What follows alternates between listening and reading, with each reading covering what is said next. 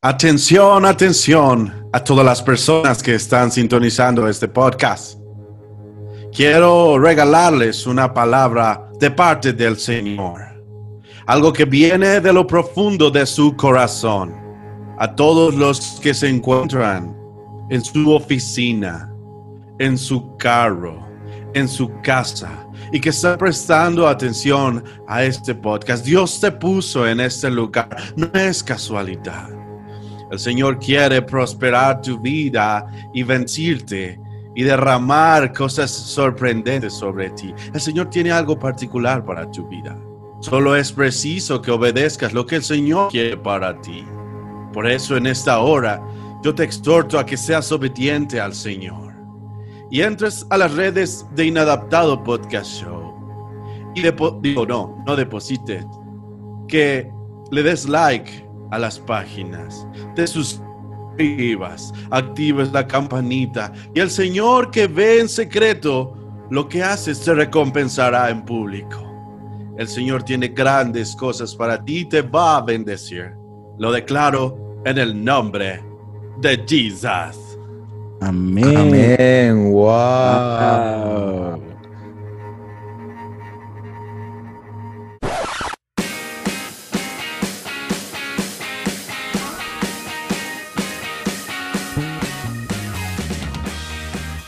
Bueno, pues gran bendición que, nos augura el tremendo profeta Estafadín Riquín. Estafadinín. Riquín Cañallín. Ricky Riquín Canallín. Amigos, un gusto estar aquí con ustedes. Un episodio más, el episodio 31. ¿Cómo estás, amigo Brian? Todo chido, todo bien, gracias a Dios. Aquí andamos, un día más, listo para darle con todo a este tema que sé que va a estar bien chido. Excelente. Fabián, ¿cómo andas, bro? Súper contento, amigos. Me encanta estar con ustedes semana a semana y tener este momento especial entre nosotros y con nuestro auditorio. Muy bien. Pues, como ya lo escucharon, se han dado cuenta, leyeron, le picaron. Este episodio es el episodio número 31, titulado Así dice el Señor, profecías falsas. Y pues fue votado en su mayoría eh, contra el tema del noviazgo cristiano. Fíjate que repuntó porque noviazgo en el cristianismo iba, iba adelante. ¿eh? Yo, de hecho, yo cuando vi, sentí que iba a ganar el tema de noviazgo. No pensé que fuéramos a hablar de esto realmente. Sí, yo pensé que iba a terminar ganando el noviazgo. Es muy más popular que la profecía, pero les dieron la vuelta. Sí, le dieron la vuelta. Les dieron la vuelta. Muchas gracias a todos los que, los que nos siguen, a todos los que votan en nuestras encuestas. Ya saben que nos interesa que a ustedes les interesen estos capítulos, entonces les damos dos opciones para que escojan las que más les, les agrade. Y bueno, entonces vamos a hablar acerca de la profecía y en, en, particular de la profecía falsa, los falsos profetas. ¿Qué son los profetas? Profeta según la definición tengo entendido bíblica, era aquel que habla de parte del Dios para con el pueblo, ¿no? Aquel que trae la voz de Dios. Pero eso es totalmente Antiguo Testamento, quiero, quiero hacer precisión. Ok. Entonces, bíblicamente es aquel que habla de parte de Dios. Ahora, por ejemplo, Brian, ¿tú cómo, cómo encajarías en esa definición a Nostradamus, que él, por ejemplo, se puede decir que es o es conocido como que él decía profecías, sin embargo, en ningún momento mencionaba a Dios atrás de, ello. Pues mira, en caso de que las profecías de Nostradamus sean ciertas, porque hace poquito, bueno, hace mucho investigué un poquito sobre su tema y realmente están muy decodificadas y realmente se ha forzado mucho el tema de Nostradamus para decir, ah, es que él predijo esto, él predijo aquello. Pero bueno, bíblicamente, yo creo que también es del Antiguo Testamento, pero Dios habla de que si se levantara un profeta y se cumplieran las cosas, Dios dice que Él mismo levanta ese tipo de gente para probar el corazón de, los de, de sus creyentes, ¿no? Para saber si lo que están siguiendo es la profecía o están siguiendo a Dios por, por conocerle y por amarle y por estar cerca de Él. Ok. ¿cierto? Ahora. Yo creo que, nada más como comentario, yo creo que el profeta más importante de nuestro tiempo, independientemente de la religión, porque hay que precisar, eh, Robert, que ahorita del Nostradamus no es un profeta cristiano ni es un profeta judío, ni siquiera sé si pertenece a alguna religión. Pero saben? Un, un, poco lo que, lo que le preguntaba a Brian es, por ejemplo, nosotros conocemos que los profetas, es la definición que tú dijiste, es la definición bíblica. Ajá. Pero si queremos sacar como una definición que cualquier persona aceptaría, que no, aunque no fuera cristiano, eh, ah, okay. por, eso introducía un poco a el futuro. Ajá, eh, o podemos ampliar a esa definición. Un augurero. alguien que. Sí. Alguien, por ejemplo, yo, yo una de las pocas definiciones que vi, pero fue como de profetizar en sí, del verbo, de, de lo que es, es hablar por anticipado algo o hablar con antelación a que algo suceda. ¿Sí, no? Eso sería como algo como más externo o saliéndonos de, de nuestro enfoque que, que claro que vamos a hablar. Si yo digo, tu crush te va a frenzonear soy un profeta del siglo XXI. De hecho, y estarías y atinarías un gran porcentaje. Ajá, esa es la, posibilidad de que eso suceda, es muy amplia. Ya ven, ya ven. Call me prophet. Totalmente. Okay. A ver, yo quiero, yo quiero, yo quiero comentarles algo, que es todavía el tema introductorio, pero sí, Nostradamus es un profeta. Obviamente los profetas bíblicos pues como Isaías, Jeremías, todos aquellos que hablaron sobre lo que había de venir en los tiempos de Jesús. Pero hay un profeta actual que es muy interesante y me encanta, ah, me encantaría que pudiéramos hablar sobre eso. El creador de Los Simpsons se llama Matt Groening, oh, creo, no, sé cómo, no sé cómo pronuncia, pero creo que es el profeta que más reconocen todos los, los seres humanos de este planeta. Los Simpsons han podido anticipar o, sí, o, mostrar con antelación eventos, sinceramente, que no esperábamos que sucedieran, de repente, ¡pum! Suceden. ¿Qué opinan de eso, amigos? Pues creo que Matt Groening es el creador, pero lleva mucho rato que ya no escribe para la serie. Entonces hay un departamento completo de, editores que se de profetas. De, ah. de profetas que se encargan de, de, crear los capítulos sí está raro porque dices hasta, hasta qué punto es coincidencia, hasta qué punto hay un plan detrás de todo eso. Que eso es un tema de conspiranoia para el futuro, pero yo creo que es eso. De hecho, ¿eh? ¿coincidencias? No sé. Pero totalmente, Los Simpson, caray, es todo, todos están analizando ya los capítulos para ver qué siguen, qué sigue en este mundo, lo que va a suceder, ¿no? De hecho, hay un capítulo donde, según esto, ya está en el 2021 y primero estoy contando post-apocalíptico y es la profecía que más como que están siguiendo de cerquita para ver si se cumplió, ¿no? Pero... Neta, 2021 ya, o sea, ya nos va a tocar. Sí, en enero. Pero creo que también parte del corazón del hombre que, bueno, yo creo, ¿no? yo creo que todos piensan igual que yo. Vamos a, lo voy a decir y ustedes me dicen si sí o si no. Pero siempre tenemos como que ganas de que se acabe el mundo ya. No sé si les ha pasado que desde que yo tengo memoria, mis papás me contaban que hay profecías de que el mundo se va a acabar desde que ellos eran niños. Entonces el ser humano siempre ha tendido a anhelar su propia autodestrucción. Yo pienso que como que es un, miedo a la muerte, eh, pero extrapolado a un miedo a, que la raza entera muera y como un cierto morbo de que, pues sí, de cómo se está sosteniendo todo esto y cómo sigue sosteniéndose continuamente. Entonces, siento que es un tema muy recurrido por el morbo más que nada que genera. En lo personal, creo que el hombre se sabe vulnerable y creo que hay algunas cosas plasmadas en el corazón del hombre, valga la redundancia, eh, que son muy, muy intrínsecas. Por ejemplo, todos sabemos que Dios existe, a pesar de que, de que no conozcamos a Jesús, ¿no? O sea, en el corazón del hombre siempre hay la sensación de que hay algo más grande que uno mismo. Pero también creo que justamente todos sabemos en nuestro corazón que va a haber un juicio. Todos sabemos en nuestro corazón que va a llegar un día en el que este, esto que le llamamos vida, pues va a culminar, ¿no? Entonces creo que el, juicio está también en el corazón del hombre y todos lo estamos esperando. Sí, de acuerdo. Sí, totalmente es la, hay eternidad en nuestro corazón, pero sabemos que, esto fina, que esta vida es, es finita. Ahora, los profetas bíblicos. ¿Qué imagen tienen ustedes del profeta eh, de la Biblia? ¿Cómo podrían describir a, en general al arquetipo de un profeta? Pues de lo que yo he investigado, bueno, he leído, no mucho realmente, eran personas que al mismo tiempo de cumplir profecía, cumplían una especie de juicio.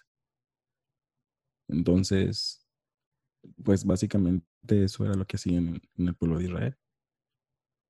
No sé, Fabián, si tenga algo que aportar al respecto. creo que sí. Em, igual coincido contigo. El arquetipo de un hombre bíblico que se volvía profeta era un hombre que quizá estaba inconforme con la circunstancia que estaba viviendo su pueblo, de alguna manera le dolía, sin embargo no podía hacer mucho, había frustración en él y dentro de su de su incomodidad y, de su devoción a Dios, en algún momento Dios lo, buscaba y le decía, bueno, debido a que tú te has guardado para mí o debido a que en tu corazón hay recelo contra mi palabra, a favor de mi palabra, yo te digo que vayas y les digas al pueblo que están haciendo mal, que en algún futuro va a haber juicio de parte de mí si no se arrepienten, etcétera, etcétera, etcétera. ¿no? Entonces, creo que sería características principales. Obviamente son hombres temerarios, eh, o bueno, que al final Dios les da la capacidad de ser temerarios, porque también muchos de ellos se muestran vulnerables en el momento en que Dios les, les da esta encomienda, les da miedo, les da, pues sí, saben que van a sufrir, porque bueno, pues al final en esa época a quien no le gustara que le dijeran sus verdades, pues lo apedreaban, ¿no?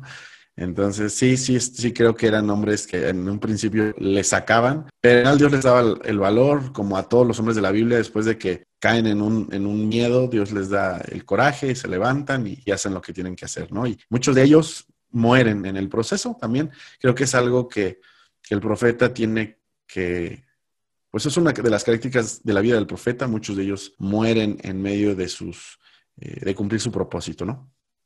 Normalmente Estoy de acuerdo contigo. No, no normalmente estoy de acuerdo contigo. Estoy de acuerdo contigo en esta ocasión. Pero lo que iba a decir normalmente es que los profetas tienen una vida difícil, ¿no? Los, los de la Biblia. Todos los profetas bíblicos, todos tienen una vida complicada. Sí. Sí. Pues yo recuerde, sí, todos, como les comentaba, los preparan. Normalmente están preparados bajo una circunstancia complicada se les hace la encomienda, les da miedo, no quieren y después se avientan. ¿Quién es el primer profeta que ustedes digan en la Biblia que aparece como profeta? Noé. Bueno, no, no se denomina profeta, pero yo creo que cumple las características de profeta. Sí, Dios le habló directamente, le dio una encomienda. Él advirtió al pueblo de lo que venía, también eso es parte. Sí, yo creo no le hicieron caso, como, como siempre. y se terminó efectuando un juicio que él había anticipado. Cierto, Noé podría, podríamos decir que fue el primer poeta, poeta, profeta. Poeta también. Pues sí, a lo mejor. En el aire las compone. en el mar las compuso. en el, ajá. Entonces podemos decir que eran hombres, en ningún momento ellos sacaban provecho de esa profecía, ¿no? En ningún momento se les beneficiaba la palabra que Dios les, les daba, mm, mayormente no era agradable, ¿no? No recuerdo profecías, eh, o sí las hay definitivamente, una que otra, pero las profecías que normalmente, la palabra que Dios les mandaba, no era algo agradable al pueblo de Dios o, o en general así como Dios les va a traer abundancia porque eh, se le antojó ahorita y se han portado muy bien. No eran buenas nuevas normalmente, ¿no?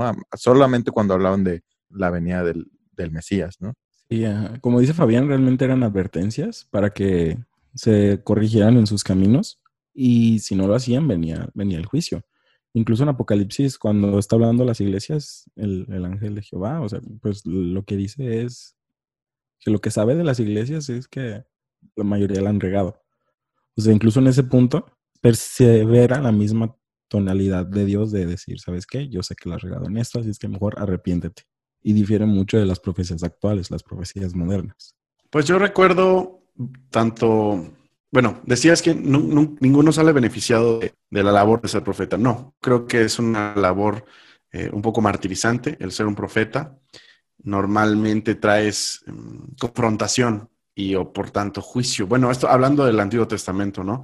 La única vez que recuerdo de manera muy fresca que declaraban bendición era en su momento a David, cuando se le declaró pues que tenía un corazón conforme a Dios, que iba, toda su descendencia iba a permanecer en el trono, que iba a ser prosperado, que eh, el corazón de David era agradable a Dios, etcétera. Pero fuera de eso, eh, pues no recuerdo muchas profecías como en buena onda, la gran mayoría eran unas advertencias, regaños, y como dices, las que también eran en buena onda eran profecías que anunciaban la venida de Jesucristo, ¿no? Que, que, que venía Dios mismo a rescatarnos, que Él abriría caminos en medio de donde no lo había, ríos en, en, en el sequedal, etcétera, etcétera. Sin embargo, como tú dices, amigo, normalmente ese trabajo terminaba muy mal. O sea, ser profeta terminaba mal. Nadie ganaba ni nadie salía ahí bienaventurado. Sí, la verdad, todo, toda esta como pequeña descripción o análisis de los hombres profetas bíblicos es como decía Brian, para contrastar con la actualidad de los profetas en, las iglesias que tenemos ahorita, ¿no? Hay muchas iglesias que todavía tienen ese cargo, ese puesto como tal eh, asignado en las iglesias y hay otras que, dicen, no, pues no, no hay como tal un profeta, pero aún hay esas iglesias, muchas de ellas, aunque no tienen asignadas personas como profetas, aún se dice profecía, ¿no? de que está la música, la adoración o etc. Y de repente alguien, no, pues la hermana fulanita va a dar palabra de Dios para la iglesia y ya pasa a darles, que creo, no estoy seguro que es más en el movimiento oldie que en, el emergente, en el relevante, ¿no? Como, sí, esto es totalmente pentecostal, creo. Pues no, incluso no solamente en, la iglesia pentecostal, o sea, hay, como dice Robert, hay este, hay denominaciones que a pesar de que no son pentecostales lo utilizan en su iglesia. Ah, sí. Sí. Según yo, los que más lo hacían eran los pentecostales. Sí, y de seguro ellos son así como que los másters de, del asunto de la profecía. De la profecía. Oigan, amigos, ¿y si se acepta esto este, en, el, en el Nuevo Testamento? O sea, podemos aceptar el papel del profeta. Sé que la última vez que lo discutimos y vimos los, los ministerios, los, cinco ministerios, sí encontrábamos al profeta, ¿se acuerdan? Pero seamos sinceros, nosotros deberíamos aceptarlo como un ministerio eh, del Nuevo Testamento. Sé que está escrito. ¿Existe una función clara de, de, qué debe hacer? O sea, ¿hay una descripción clara de cuál es su papel? Pues no. Eh, sobre todo, no recuerdo en qué versículo, pero en un versículo de la Biblia dice que Dios hablando eh, a través de los profetas en un tiempo, algo así, o en algún tiempo, y, diciendo, pero ahora nos ha hablado a través de Jesús, a través del Hijo. Entonces, como haciendo la, la diferenciación de que en algún tiempo Dios nos estuvo hablando por profetas, por los profetas, y ahora nos, nos habló a través de Jesús, como diciendo, ya se acabaron esos tiempos. ¿no? Por eso a, mí me hace mucho ruido esa parte. Yo les voy a aventar una premisa y ustedes me dicen qué piensan. Era Romanos ¿Se acuerdan? Perdón. ¿Romanos 1.1? Ah, ok. Sí. Ah, de hecho sí, sí tienes toda razón. ¿Se acuerdan que cuando el pueblo de Israel cruza el Jordán para la tierra prometida y comen por primera vez del fruto de la tierra, ¿se acuerdan que cesa el maná? Inmediatamente ese mismo día, porque Dios les dice, ok, como ya tienen para comer del fruto de la tierra de la, Canaán, se acabó el maná, se acabó ese día y nunca más lo volvieron a ver. ¿Cuál es el mensaje? El mensaje es, yo los voy a proveer cuando no haya otra manera de que ustedes sean provistos. Cuando ustedes necesitan un milagro, ahí voy a estar yo.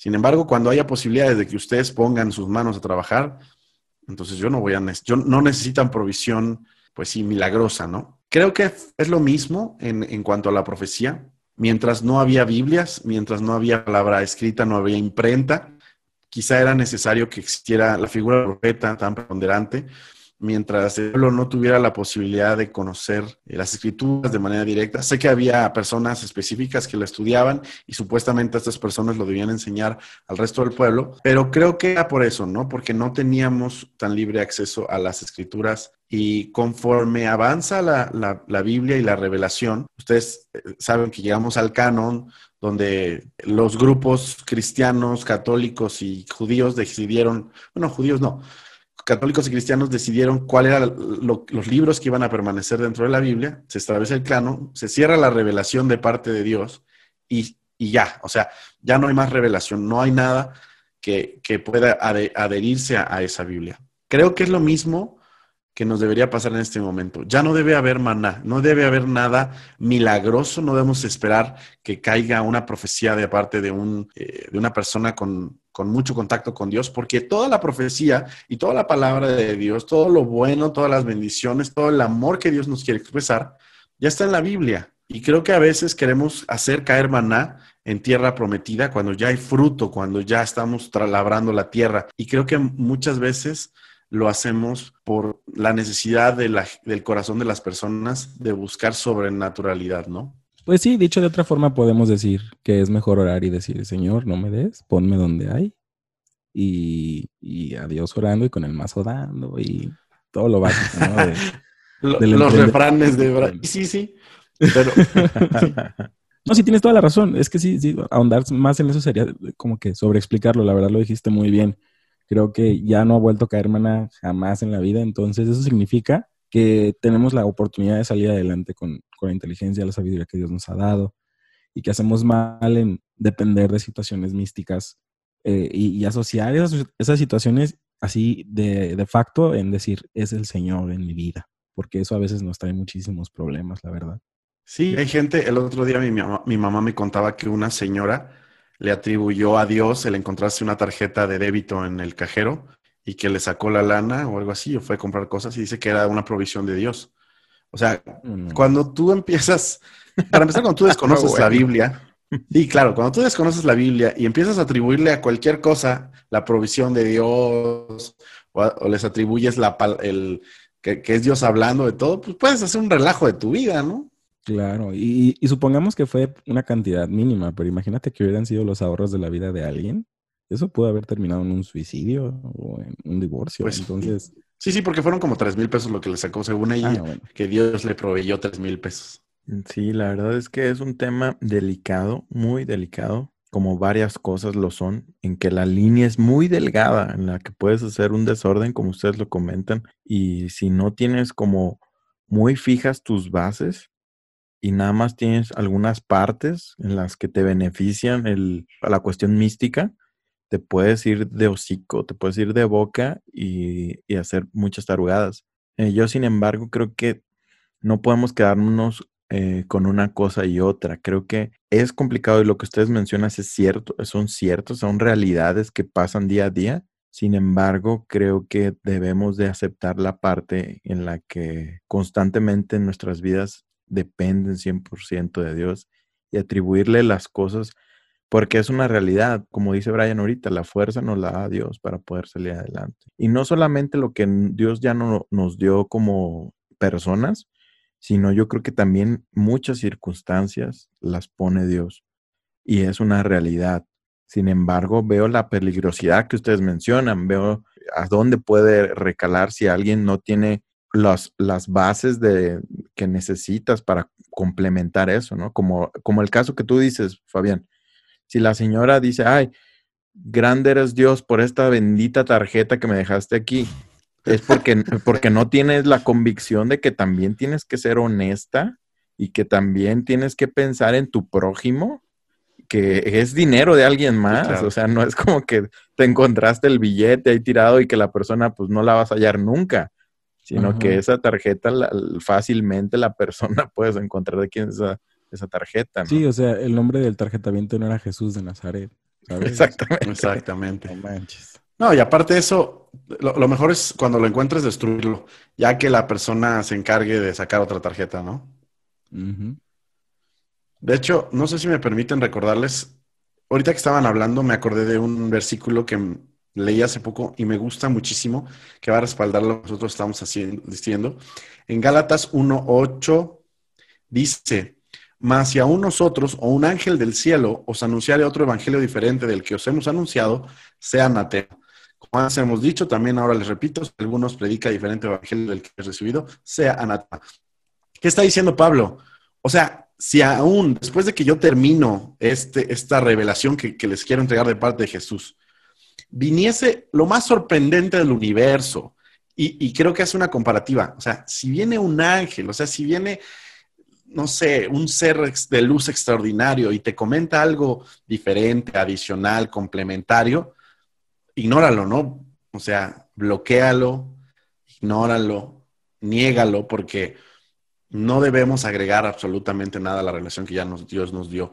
Y es muy riesgoso y hay es una línea muy delgada cuando los profetas actuales llegan a hacer algo parecido, ¿no? 100%, así sucede. Ahora, ¿cómo ustedes describirían actualmente a los profetas que, que se dicen ser en las iglesias, no?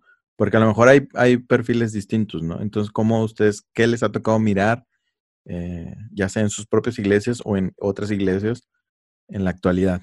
Pues a mí me ha tocado ver de todo. Me ha tocado ver personas que no son pastores ni nada y que se dice que, que tienen el don de profecía. Y eso esto es una anécdota, va a parecer chiste, pero una mujer en específico que yo nunca fui a ver, pero me tocó varias veces que amigos me invitaban, amigas específicamente, porque ellas iban a ir a que les profetizara. Y realmente lo único que tenían de intención de hacer amistad con esta mujer era que les profetizara para saber con quién se iban a casar. Entonces, otra cosa que me tocó ver es eh, uno de los copastores de la iglesia a la que asistía, pues aparentemente tenía el don de profecía y escribía tal cual como alegorías o, o mm, como fábulas o cualquier cosa que, tuviera de una visión o algo, lo anotaba y lo guardaba en un cajoncito y con el tiempo lo cotejaba para ver si se había cumplido algo o no. Pero en teoría Dios le mostraba en sueños a través de alegorías o fábulas, cosas que iban a pasar en el futuro. Yo qué pienso de los profetas actuales, amigos. Mm, pienso que en su gran mayoría son charlatanes.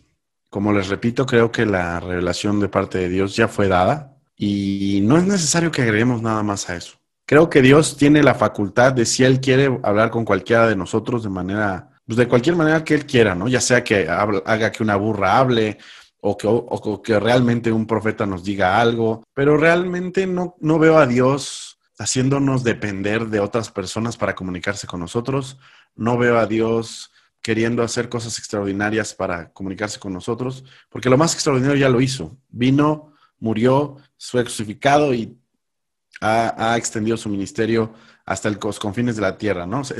en eso estamos. Entonces, creo que lo extraordinario ya se hizo. Creo que hay muchas personas lucrando con esto porque es, bien normal y yo se los quiero confesar, cuando yo era chico, parte de la manera en la que yo crecí en el cristianismo, sí era mucho admirar al profeta, sí era mucho admirar y buscar la palabra de profecía al momento de la oración. Muchos sermones y muchas iglesias en México terminan con una, canción y una profecía del pastor que, les preside. Entonces tú siempre decías, Dios, ¿qué tienes para mí? Ahí estoy, Señor, quiero escucharte, yo acepto tu palabra, ¿no? Y, y era una emoción de decir, Dios va a decir algo, pero creo que la persona que está esperando, no creo que haya maldad en su corazón necesariamente, hay ignorancia.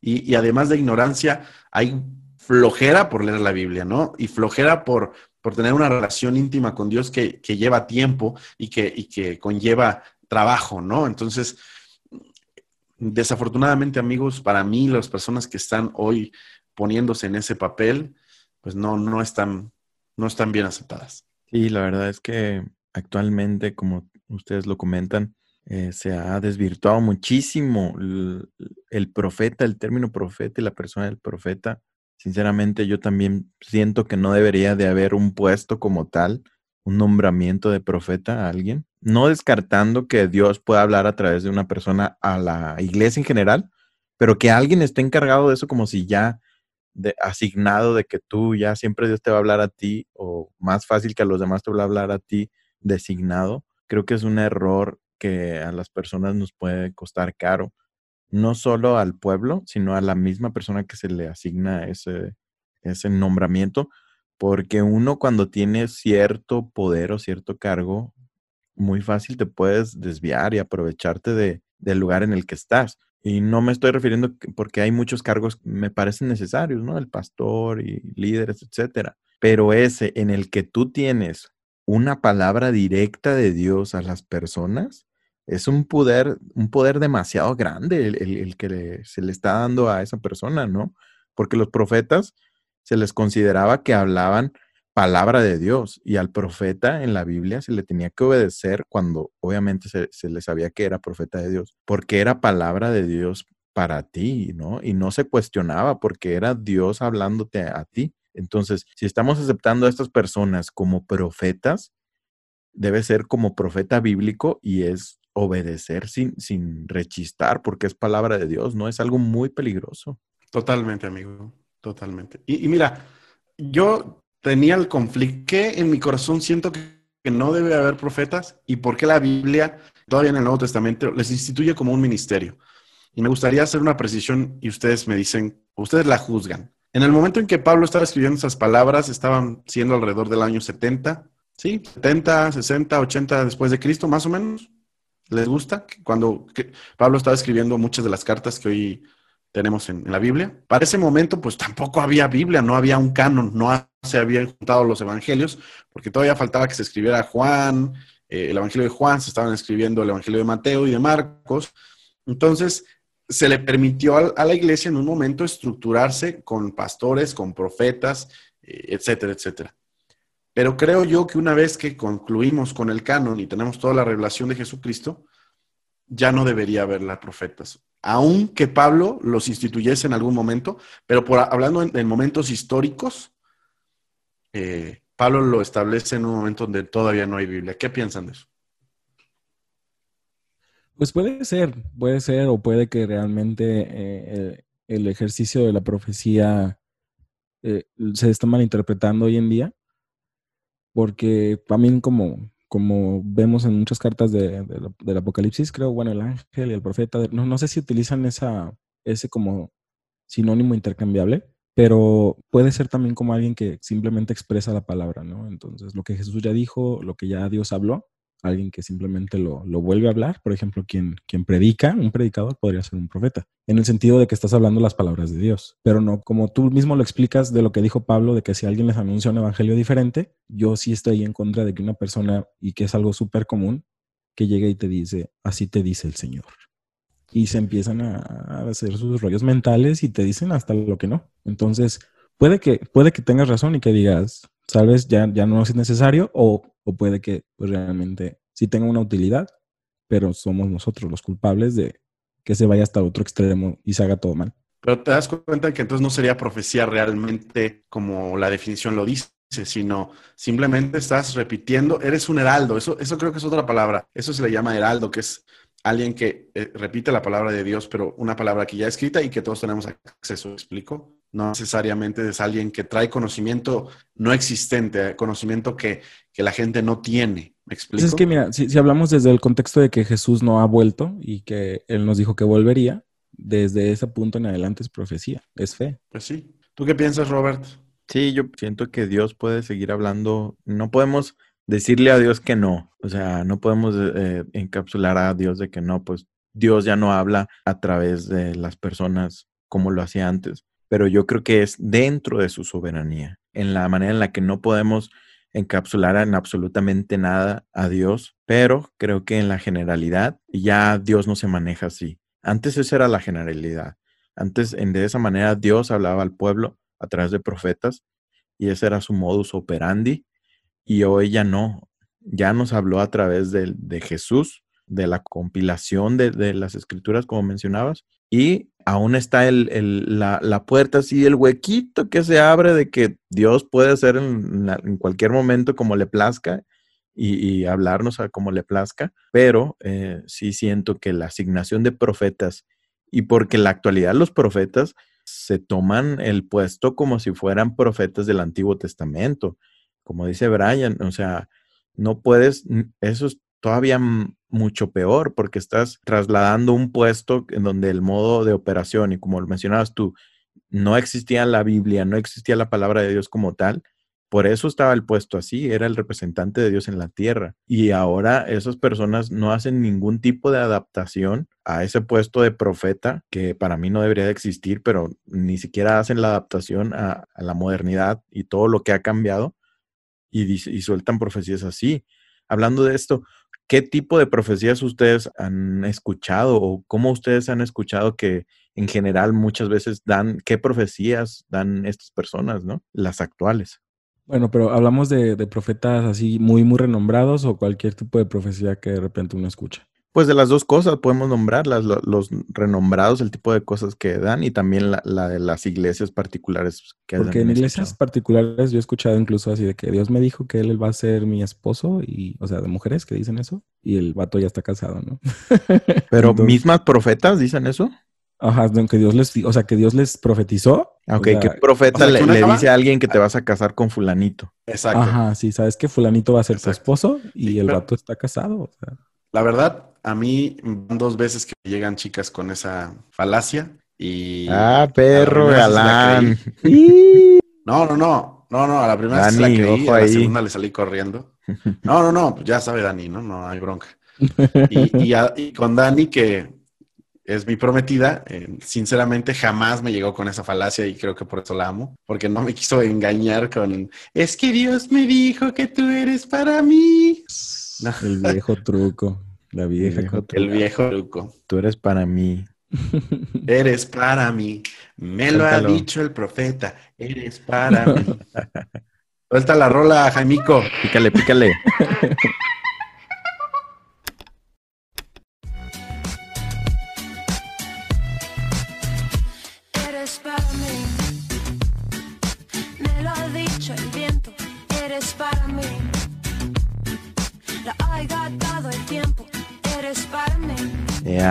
Julieta. profetiza, profetiza. profetiza. Entonces esa es una, ¿no? La, que te asignan parejas unos a otros. Esa, esa la sueltan seguido. ¿Qué otra cosa o tipo de profecías les ha tocado escuchar que sueltan los profetas modernos? La visión económica. Eh, yo estuve en la iglesia en la que estuve una vez aquí a bueno, la que duré un buen tiempo en Chiapas. La quiero mucho, son personas que siguen el Evangelio y la doctrina muy bien, sin embargo, pues como todas las iglesias, se invitaban a alguien y ese día había un desliz, ¿no? O sea, a veces invitas pastores que no sabes qué van a decir y cuando ya están ahí se avientan la profecía, este, ¿cómo se llama? La que es sobre dinero, amigo, la prosperidad. Ah, sí, la doctrina de la prosperidad, que tú dices, guata, ese día se paró y en el nombre de Jesús, yo declaro que van a venir ríos de abundancia, los negocios van a, prosperar y a fructificar y a multiplicarse en el nombre de Jesús. Y al final, depositen sus ofrendas al 3853 o Banamex, cosas así, ¿sabes? Entonces, sí, sí es muy común que en algún momento tú también llegues a de manera personal y te digan, el Señor dice que tú estás pasando una época complicada, pero el Señor va a traer bendición hasta que sobreabunde, dice. Y pues obviamente pues, va a relacionar al tema económico, ¿no? También. Ok, sí, entonces esa es otra, ¿no? Toda la, el, tipo de profecías como que van dirigidas a, a la bendición material o económica de las personas y muchas veces le, meten esa jirifilla, ¿no? Yo creo que los profetas más eh, ya pasados de lanza y ni siquiera la disimulan y le, dice, y le meten el, y te dice el Señor, probadme ahora en esto, tú debes de llevar al alfolí todos tus diezmos y una gran ofrenda. O sea, ya. 3.10, lo traen tatuado aquí como lagrimita de, de, trapero. no manches. Sí, claro es la clásica. Sí, no, no. La vieja confiante. Pero fíjate, fíjate, esa la usan de dos maneras. Cuando quieren motivar, solo dicen, pruébame ahora en esto, que si no, yo abriré las ventanas de los cielos. Este es en el momento en que los traes hasta arriba en motivación y los haces reventar. Y la otra es cuando los estás regañando y empiezas un versículo antes y les dices, dice el Señor, ahora me, has robado, tú Israel. Ajá, tú Israel me has robado. A ver, a ver, hermanos, ¿Qué dice el Señor? Me has robado porque no estás dando tus diezmos. Y es donde les metes la trapeada. sí. o le meten, este pueblo solo de labios me adoran, pero su corazón Ah, sí, está sí. lejos de mí. Ya sé, y te aplican la de si tu corazón está en las riquezas, si tienes dureza y no Eh. quieres dar, es porque hay algo que está mal en ti. Y Dios no a las cosas de arriba. Eh, Sí, no, no, y los vatos acá bien en su Mitsubishi, acá en sus camionetones. No, no, no, no, no. Sí, Ellos tienen su 100%, o sea, totalmente. No, y fíjense que yo eh, observé un dato en el que de todas las profecías del Antiguo Testamento, de los profetas como tal, eh, solamente el 8% es acerca de algún tipo de predicción. Solamente el 8%. Y el 92%, que es abrumadoramente más, es predicación o proclamación o exhortación de parte de Dios. O sea, predicación o proclamación. Entonces, totalmente eh, en contra de la tendencia que vemos actualmente de lo que hacen los profetas. Y se mira un, un perfil muy, muy distinto lo, lo que tenía el profe- profeta bíblico al actual, ¿no? Sí, es que. ¿qué, qué crees que deje más en una recogida de diezmos? ¿La profecía de futuro o la exhortación, amigo? No, sí, 100%. No, Las, pues las- sí. pues una combinación de ambas para manipular. No, y no solamente no me digas sí. qué me va a pasar en mi futuro, dime que me va a ir bien. Ya Exacto, exacto. ya me tienes así. De, de hecho, no sé si se dan cuenta que coincide, no sé si se dan cuenta que coincide, las profecías más comunes en la actualidad están basadas en salud, dinero y amor. Porque también he escuchado profecías sobre el Señor, te va a restaurar tu cuerpo y Él va a, a- sanar desde adentro, como lo hizo en los tiempos de Jesús. Y digo, pues el, el- el profeta que iba de paso, ¿no? En una campaña y se va y ya no comprueba si la hermanita que estaba en silla de ruedas se levantó o no se levantó, pero, pero pues mientras ya se aventó su profecía, ¿no? Sí, la verdad es que es, es algo actual y a veces escuchamos por el movimiento en- del cristianismo en el que estamos, no se escucha tanto, pero es una realidad constante en muchísimas iglesias aún. Y sí creo que es un deber nuestro alzar la voz, aunque muchas personas lo traten de, de hacer menos. Yo los quiero invitar a analizar claramente, ustedes como han visto, inadaptados amigos, este no es un podcast políticamente correcto, este no es un podcast que hable eh, verdades y cuidando no eh, tocar fibras sensibles, siempre las tocamos y siempre lo haremos, no traicionaremos nuestra esencia en ningún momento. Entonces, en este episodio, los quiero invitar a ustedes, amigos, a que analicemos el caso de que de la que para mí es una falsa profeta con todas las de la ley descaradamente y que no se ve que sea como que, ay, cometí un error, que un error cualquier persona puede cometer y que uno puede enseñar alguna cosa incorrecta por error y eso es entendible y a cualquier persona le puede pasar. Pero para mí es- esta, esta persona es un constante de, de enseñanzas eh, erróneas que se ve que lo hace con alevosía y ventaja para sacar un beneficio de, y para mí es un lobo disfrazado de cordero que ya ni siquiera tiene el disfraz, ya es un lobo declarado para mí muy claramente, pero lamentablemente muchas personas aún siguen detrás de, de ella. Y estoy hablando de Ana Méndez. Dios fue el preámbulo más Eso grande que he escuchado en mi vida. Sí, sí, sí. Casi, casi lees su currículum vitae. ya sé. que me da coraje, la verdad es que Ana Sentí que iba a entrar ahorita aquí a la sala con nosotros. Pase ¡Que usted, pase Ana. la desgraciada! Sí, Ana Méndez, para mí es una profeta, ella de aquí. No sé si sea pastora también. Me imagino que también le escribe eso en el currículum y apóstol y no sé qué tanto le Sí, escribe. ella puede ser todo lo que ella quiera. sí, sí, habla por Dios. Eh, Por favor. Exactamente. Ana Méndez, profeta de aquí de México, lamentablemente es compatriota nuestra y ella ¿Es mexicana? es mexicana, dude, es mexicana. No sabía, brother. Sí, Perdón en Latinoamérica por todo Perdón, el daño perdón. que le hemos hecho. en nombre de México, perdón. Sí, ajá. no nos representa. Y quiero que escuchemos algunas de sus profecías, de sus tonterías, para mí son tonterías con todas las de la ley, de las cuales, eh, pues sí, ella lo ha hecho público, entonces no hay así como que, uy, estás violando su, la libertad de, estás poniendo algo que no, porque ya cuando lo haces público, pues ya. Esto que vamos a escuchar de ella está hablando acerca de que, de que supuestamente ella estaba en Alemania y fíjense cómo tergiversa la Biblia, ¿no? Y ella habla de, que Dios le habló y le dijo, escribe a los ángeles de Hannover y de tal lado, de lugares de Alemania, como, como se le dijo a este a Juan en, en cuando, cuando Dios le, le habló acerca en el Apocalipsis, que le dijo, escribe al ángel de la Odisea, tal, tal, tal, que ahí claramente vemos que, que Dios está hablando, como lo mencionó Brian hace rato, acerca de, de un mensajero, ángel, se traduce como mensajero, es la traducción, y se refería que probablemente era como al pastor de la iglesia, si hablamos del cristianismo, al representante, al líder de la iglesia como tal. Y en eso se, se refería a Dios. No estaba hablando de al ángel físicamente, al el ser espiritual ángel, ¿no? Y ella lo tergiversa totalmente diciendo que Dios le dijo que específicamente a un ser espiritual asignado a cada zona de Alemania, le dijo que le escribiera. Y total que ella lo hace como que le escribió cartas a esos ángeles para llenar un, un evento en el que ella iba a estar, ¿no? Este es el contexto de lo que vamos a escuchar a continuación. Then we're go ahead in chapter 2, verse 8. Dice, escribe al ángel de la iglesia en Esmirna. Then he says, Write to the angel of, of Smyrna, write. Quiero que note la forma es que- en que está escribiendo Juan.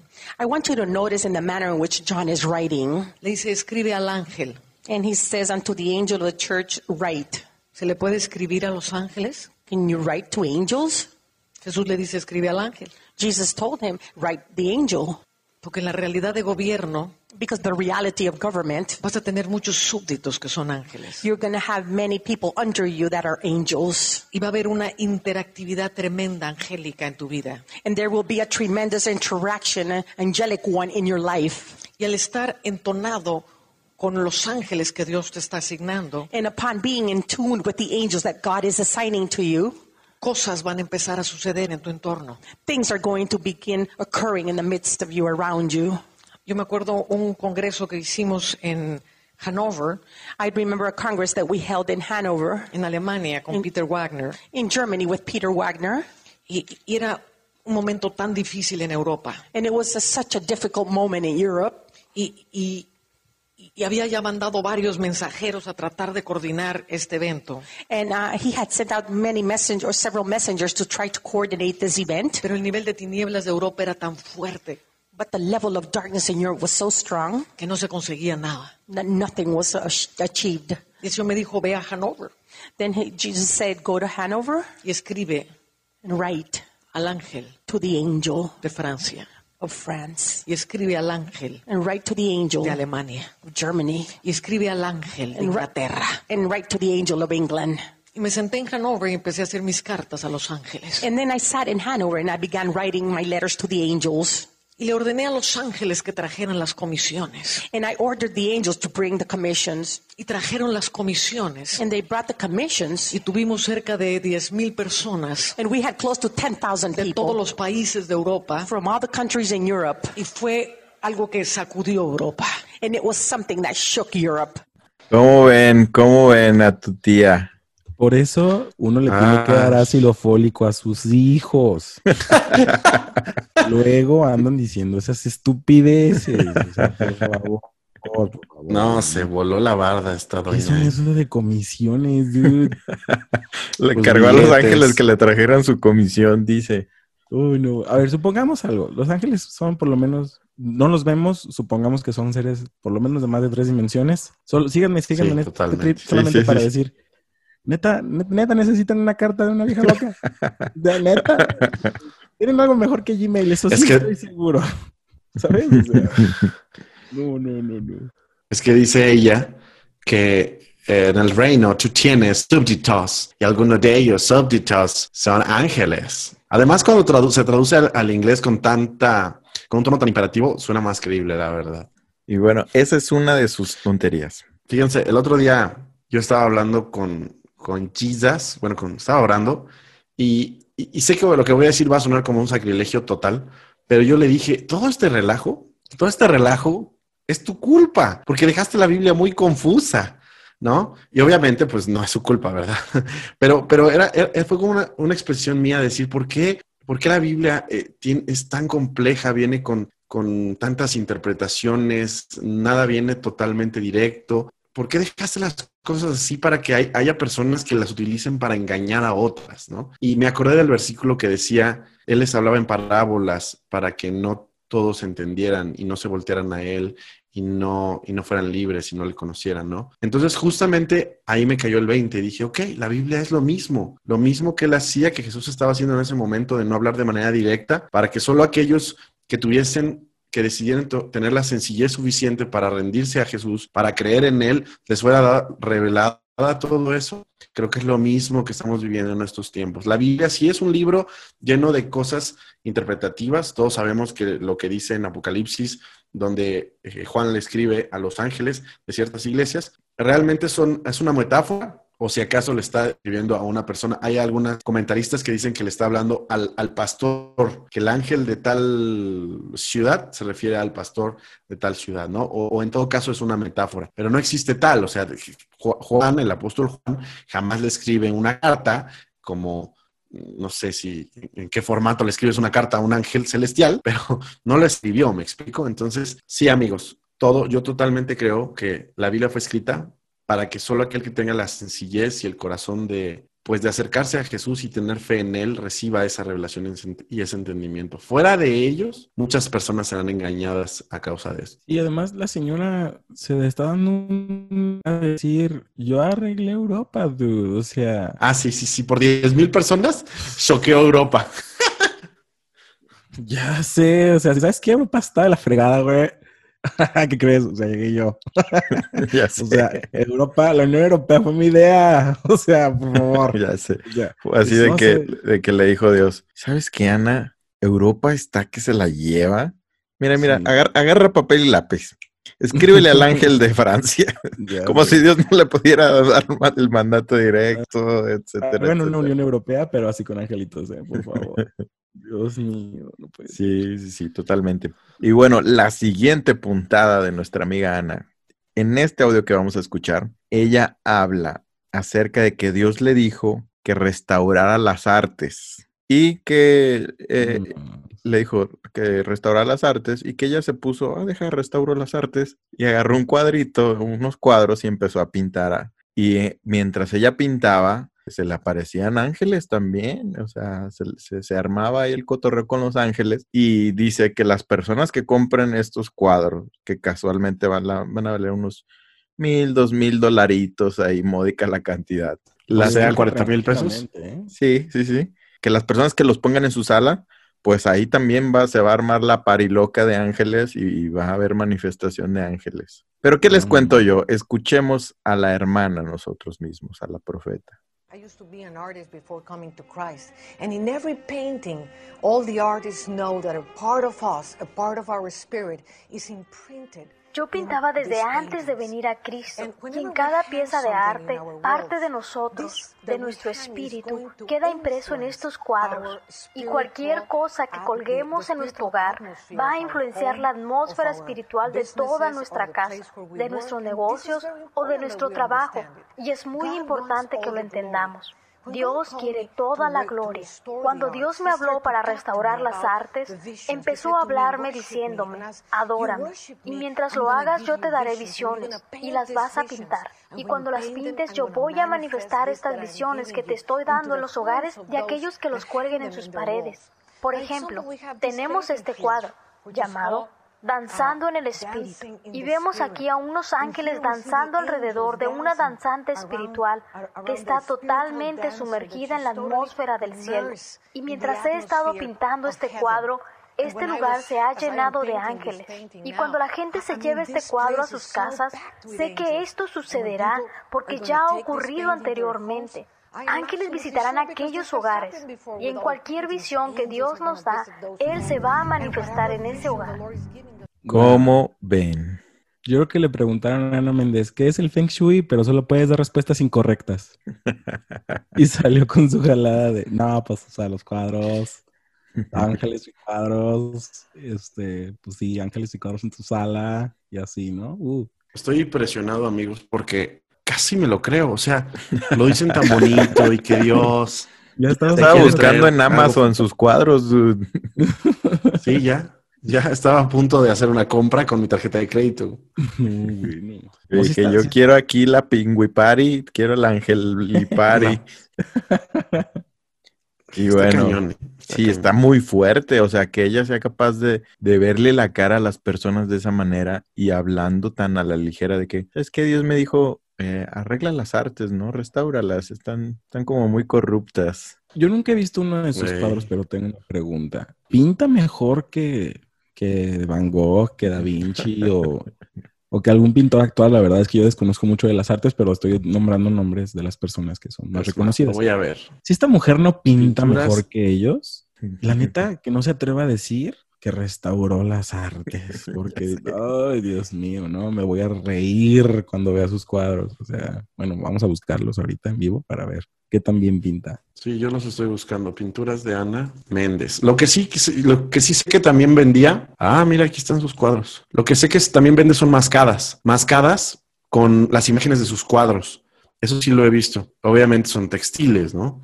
Pero traen la misma imagen de las cosas que ella pintó. Y igual, te las venden carísimas y traen una bendición y te las vas a colgar y todo el tiempo vas a traer bendición en el cuello y etcétera, etcétera. Debo admitir que las mujeres sí pinta mejor que lo que yo pintaría, pero ni de, ni de broma se acerca a lo que sería un pintor de, de la antigüedad.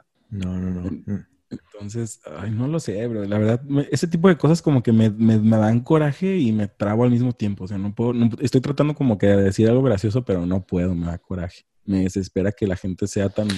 Ella está en Estados Unidos, ¿verdad, Robert? Ella va y viene, va y viene, pero no sé exactamente dónde tenga su iglesia, pero va y viene. Ah, de hecho, Unidos. creo que, ¿sabes qué? Vi un, vi un video, creo que era ella, ¿no? Que se encuentra una chavita en el aeropuerto. es ella, que es sí. ella. Ay, no puede decir qué coraje. Bueno, a los que nos están escuchando les termino de conectar la, la anécdota. Y tal vez la vieron ya ustedes, ¿no? Pero se encuentra una chavita en el aeropuerto y le dice que si cree en Dios porque trae cubrebocas. O sea, literal, le hace un brainwash a una pobre niña que es cristiana para que se quite el cubrebocas en pleno aeropuerto. Que porque si tienes el cubrebocas, entonces no crees en Jesús. Yo me quedé así de no puede ser, qué vergüenza. Sí, Por eso nos ven como nos ven.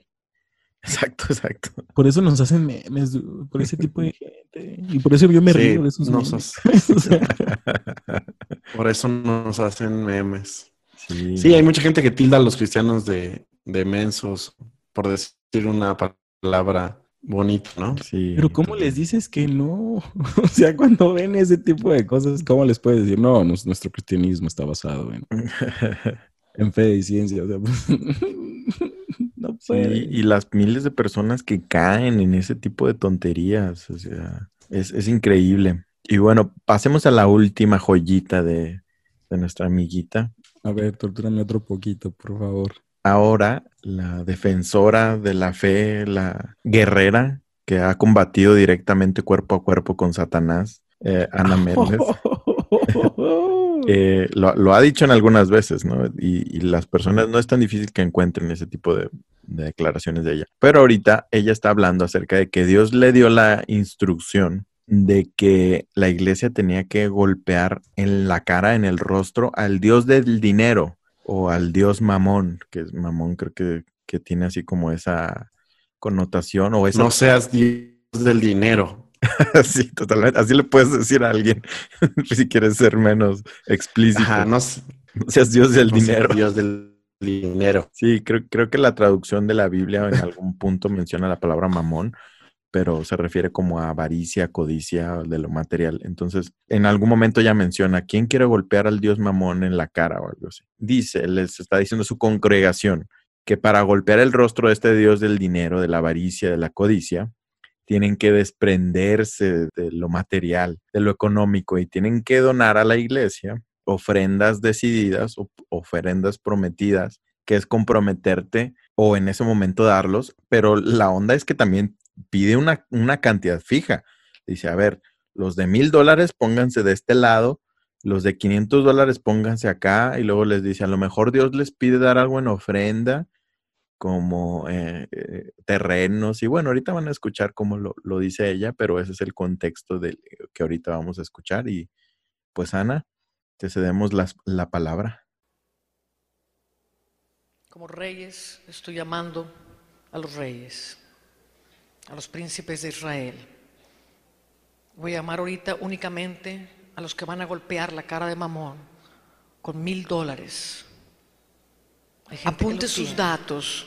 Amén. Si lo puede traer mañana, tráigalo mañana. Amén. Si no, apunte. Hay gente que tiene su dinero en cuentas a plazos fijos. Apunte su nombre, su teléfono, su dirección. Con integridad. Gente que nada más apunta,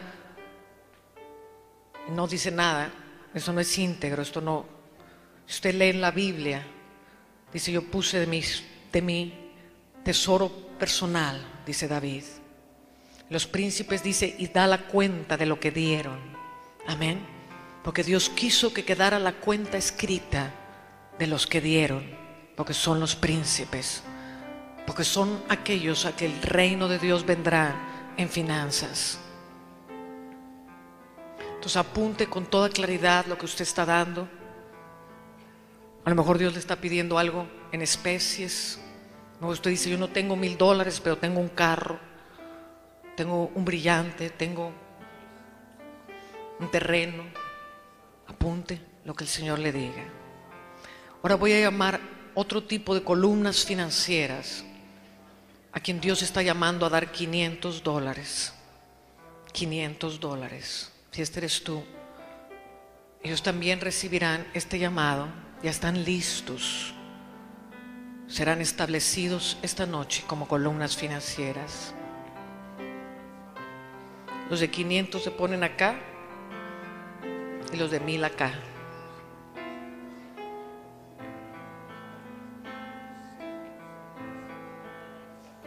Su cheque, su... ¿Eh? Pero eso no vale mil dólares ni 500 dólares. ¿Eh? Entonces espérate tantito porque todavía no estoy llamando eso. Ok.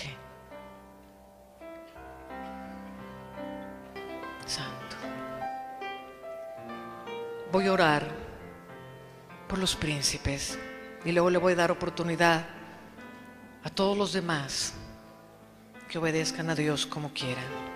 Hacer que esto no sirve para nada, mi amor. Usted necesita, ¿quién es esto? Gisela. Usted necesita poner su dirección, su teléfono. Esto no es íntegro. Hay que hacerlo con integridad. ¿Eh? Ah, ya puso el cheque, no es promesa. Perdóname, disculpe. Ok. Dirección. Ok. Varón está sembrando su casa. Gloria al Señor. Pues pasen todos los que quieran en la medida, pero nunca más de sus dos dolaritos. Haga un esfuerzo grande esta noche. Que dieron un salto al vacío y se quedaron sin nada. Esta noche quizás no tienen ni para el transporte. Mañana no saben ni qué van a comer. Están en cero. Si este eres tú, quiero que vengas al frente, por favor. Ellos son pobres porque espiritualmente su tierra es árida. Por eso no tienen finanzas. Aparte de que Mamón les ha robado toda la vida, su tierra es árida. ¿Cómo ven a, la, a Anita, la huerfanita? Wow, bro, lo, lo que más me Se sorprende voló la barda. que pidió integridad. sí. sí, es, Exactamente, sí, es sí. como cuando un ratero te asalta y te dice, Dios te bendiga, ¿sabes? váyase con cuidado. Eh, O, o- o imagínate que el ratero te diga, no me mienta, dígame dónde están las cosas. ya sí, ¿no? No, sea honesto. Sea, hon- sea honesto y no me mienta y dígame dónde están las llaves de su carro. Dios, no puede ser. La desfachatez llega a niveles inimaginables. Extraordinario. Pues sí, la verdad, una, una fichita Ana Méndez para nosotros. Es totalmente nuestra opinión. Decimos que sea el 100% la verdad. Todos estos audios, todos estos pasajes, créanme que no fueron sacados de contexto. Pueden ustedes revisar las prédicas y los eventos. Les vamos a dejar los links para que miren que el contexto no está fuera de contexto. No estamos poniendo, extrayendo algo en lo que su mensaje de otra connotación para nada. Es tal cual lo que comentamos, es la realidad. Y pueden ustedes observar y checar estos audios. Están libres en YouTube, fácilmente los encuentras para aquellos que piensan que nosotros sacamos, que podemos sacar de contexto las palabras de alguien para hacerlo ver mal. No, la realidad no es esa.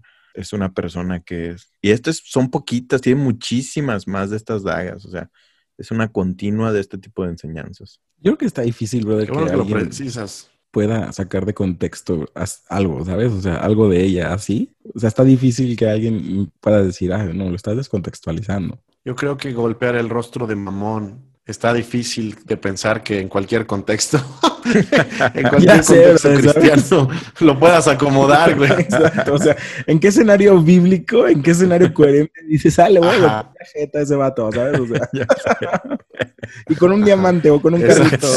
O sea, Ajá, exacto. Con 10 mil dólares, ¿no? Digo, con mil dólares. Le voy a golpear el rostro de mamón. Con este fajo de billetes directo en tu cara, mamón. Toma eso. y no ¡Bam! te le ¡Bam, bam, bam! ¿eh? Y quédate ahí, maldito. Ya sé. O saco otro fajo de billetes. No me hagas sacar mi terreno más grande. ¿eh? Exacto. güey. 100%, 100%. Nah, sí. Ay, no puede ser. Sí, la verdad es que eh, es una cosa muy exagerada y lamentablemente no solo es Ana Méndez, hay varios así personas que muy descaradamente se dicen ser profetas y sueltan tantas profecías que muy demostrable puedes ver que es un profeta que no viene de Dios. Y, y- y la Biblia decía, aquel profeta que, que diga, Dios me dijo y que la, esto no se cumpla, era acreedor de la muerte. O sea, en el Antiguo Testamento Sí. no se andaban con, no se andaban con cosas, ¿eh? Por eso no existían Anas Méndez. Exacto. Aquel Era- que se le hacía facilito ahí decir. Eh, ahorita está fácil, brother. Antes era, antes era de crédito hacer algo así. Deuteronomio 18:22. Si el profeta hablar en nombre de Jehová y no se cumpliere lo que dijo ni aconteciere, es palabra que Jehová no ha hablado. Y adelante dice que debe ser apedreado. No tengas temor de él, dice. Es 18:22 y el 23. Así como sacan el Antiguo Testamento para Malaquías 3.10, deberían sacarlo para apedrear también al vato que diga algo y que no se cumpla, a ver si es cierto. Ya sé, ¿cuántos apedrados habrían, eh? Con el Miles. primero, créeme que con el primero todos se bajan del tren, bro. Te, te lo, te lo- te lo firmo donde sea, bro. Ya sé, dirán, ah, era broma, ¿a poco te la creíste? Era un personaje, o sea, yo soy un performance, soy un actor. Sí. Era, era, era una metáfora, hermano, no creo que fue literal. Era una alegoría, era espiritual, era espiritual, hermanos. Eh, llegamos al fin de este episodio. La verdad es que es algo triste que suceda este tipo de cosas. Y si las personas quieren que, que por ahí también podamos analizar a algún otro profetilla, falso maestro, pues si les gustó el ejercicio que hicimos, pues díganoslo ahí por las redes y le damos candela. Eh, la verdad es que no es nuestro fin el simplemente atacar a las personas y juzgar a los demás. Todos tenemos errores, todos podemos estar en una línea errónea de, de creencias con respecto a lo que alguien más o un grupo de personas crean. Sin embargo, creemos que, que es bueno y que aporta bastante denunciar a este tipo de personas que abusan que abusan bastante de, de los demás y tan clara y desfachadamente lo hacen. ¿no? Sí. Yo A cualquiera que- persona que nos esté escuchando en nuestro auditorio y mándanos la predicación de su pastor y nosotros le decimos si es un falso profeta. No, no es cierto. No, broma, broma. Y deposítenos al, a la cuenta de Anamex. Ah, es broma, es broma. Listo, pues terminamos con este episodio. Eh, estuvo, estuvo divertido, estuvo algo confrontativo, pero estuvo bien, estuvo a gusto. Últimas Buen palabras episodio, cortitas, amigo. Una conclusión breve de lo que puedan mencionar. Vas, vaya. Pues evidentemente, eh, aunque dejamos a Ana Méndez hasta el final, nos queda claro a todos los que escuchamos este podcast y los que lo realizamos que está mal, que eso no, no, no debe de ser. Si existiese una práctica de profecía actual de alguna forma, esta es lo más alejado que puede existir. Entonces, pues, a confiar en Dios, a descansar en Él, acercarnos más a su palabra, a conocerlo y, y- y a escuchar a Ana Méndez nada más si te quieres echar una, una botaneada un fin de semana y decir, "Ah, vamos a reírnos un rato y, y ya. Pero de ahí en fuera, la verdad, no creo que debas eh, considerar con seriedad a ningún tipo de este, a- a ningún- sí, a este tipo de personas realmente. Yo no me divierto yendo a Ana Méndez. A mí me hace enojar Ana Méndez. Sí, a Pero también, bueno, mi parte, mi, conclu- muchas burradas. mi conclusión. Yo creo que si tienes que cesarlo o tienes que dejar la posibilidad, aunque sea muy pequeña, de que haya un abuso de eso, prefiero cesarlo. Siempre mi posición va a ser preferiblemente la Biblia, 100%, y, no dejar ese espacio, ¿no? Porque aunque sea muy pequeño, aunque dejes una mínima posibilidad a que Dios pueda hacer eso, siempre hay alguien que se va a colgar ahí para hacer abuso. Entonces, prefiero creer que la voluntad de Dios y la palabra de Dios ya fue escrita, totalmente. De acuerdo, yo también concluyo que actualmente la manera en la que se hacen las profecías y, lo, y cómo se toman los profetas, en su gran, gran mayoría lo hacen de manera incorrecta y que perjudica mucho a la iglesia. Yo siento que eso se tiene que corregir, que tenemos que buscar siempre ser lo más apegados a la Biblia posible y, y dejarnos de ese tipo de prácticas que se prestan a much- muchas cosas incorrectas. Entonces, la profecía más fidedigna ya la tenemos en la Biblia y a ella no necesitamos nada más, no necesitamos nada más más que nuestra relación personal con Dios, la Biblia y todo lo demás que podamos absorber de, de las iglesias apegados siempre a la Biblia. Entonces, señores, ha sido un gusto eh, estar con ustedes platicar con ustedes, siempre, siempre pas- la paso muy bien. Y también ha sido un gusto llegar a los oídos de todos nuestros escuchas que día a día fielmente nos acompañan. Los queremos mucho, eh, la verdad apreciamos muchísimo que nos den un espacio en su semana, en su día, para escucharnos a estos, estos que no saben nada, pero de todo hablan y de todo juzgan. No nos importa. y y pues nos vemos el siguiente, la siguiente semana en otro episodio más de Inadaptado Podcast Show. ¡Hasta luego! Adiós. Cuídense. Chao. Apariciones de Cristo y de la Virgen, apariciones que son la puta risión. Luego te venden litros de agua bendita y muchas estampitas que te cuestan un cojón. Algunos dicen que no cobran dinero, pero te obligan a pagar la voluntad. Estos cabrones no pisan los tribunales, sacándole el dinero a los enfermos terminales. Hay que joderse lo que piensa la gente por no ponerse el mono y comenzar a trabajar.